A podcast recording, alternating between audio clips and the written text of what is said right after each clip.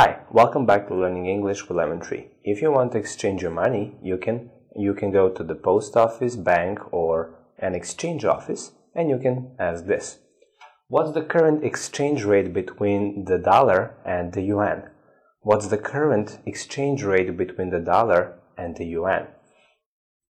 What's the current exchange rate between the dollar and the yuan?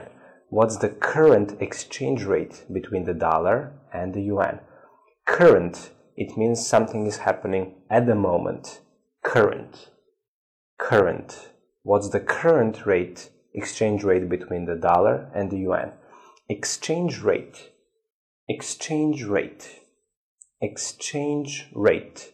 That is the price or value of one currency compared to another. Exchange rate exchange rate. So the stress is on the first word, exchange rate.